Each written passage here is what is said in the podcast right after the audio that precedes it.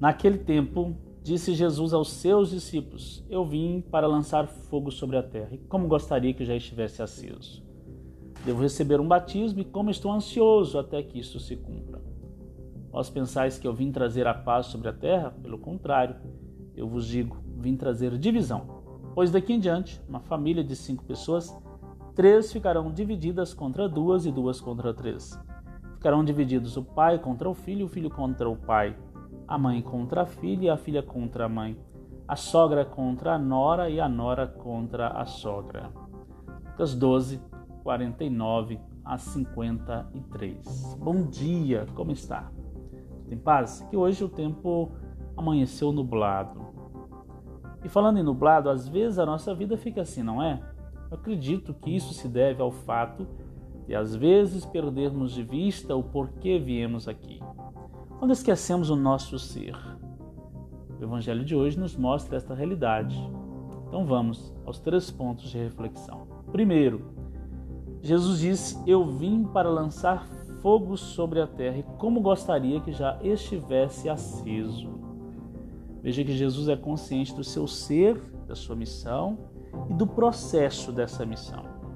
Isso faz toda a diferença. Por isso, em dias nublados de nossa vida, é preciso retornar ao início de nossa história. É preciso recuperar o motivo de nossa existência, saber por que estamos aqui. É preciso saber o que fundamenta o nosso existir e ter paciência com o processo deste existir. Segundo, devo receber o batismo e como estou ansioso para que isto aconteça. Ter consciência de si, da sua missão, é fundamental para que você tenha motivação diária, para que você com coragem assuma esta missão. Quando partimos do nosso ser, da missão que temos, encontramos o sentido da nossa existência e aí então o que fizermos será realmente importante, não só para nós, mas para os outros. Saber as consequências de sua existência autêntica é realmente um modo de você viver com alegria e disposição. Terceiro, eu vim trazer não a paz, mas divisão. Saiba que a sua missão pode provocar crises em si e também nos outros.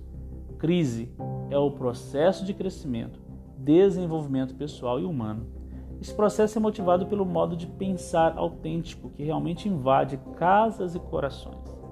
Faz as pessoas pensarem e rever posturas, atos, atitudes. Esse modo de pensar e agir autêntico não nos deixa em paz, mas nos divide, pois nos convida a rever pensamentos, ações. Uma existência autêntica faz as outras pessoas desejarem viver na liberdade do espírito.